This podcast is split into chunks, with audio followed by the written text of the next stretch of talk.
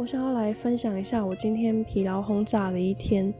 我今天早上八点多下了大夜班之后，回家睡了三个小时，然后下午又回到医院开会，而且这会一开就是两个小时，所以到了傍晚回到家的时候，用用从现在开始睡可以再睡三个小时，就要起来上大夜班。虽然听起来好像总共睡了六个小时，也不至于太累，但我觉得就是你的睡眠时间被分了两段。真的是很令人崩溃。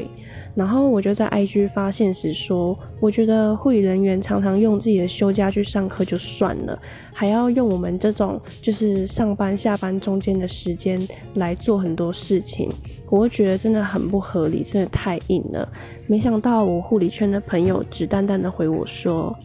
欢迎来到护理的暗黑世界。”什么东西啦？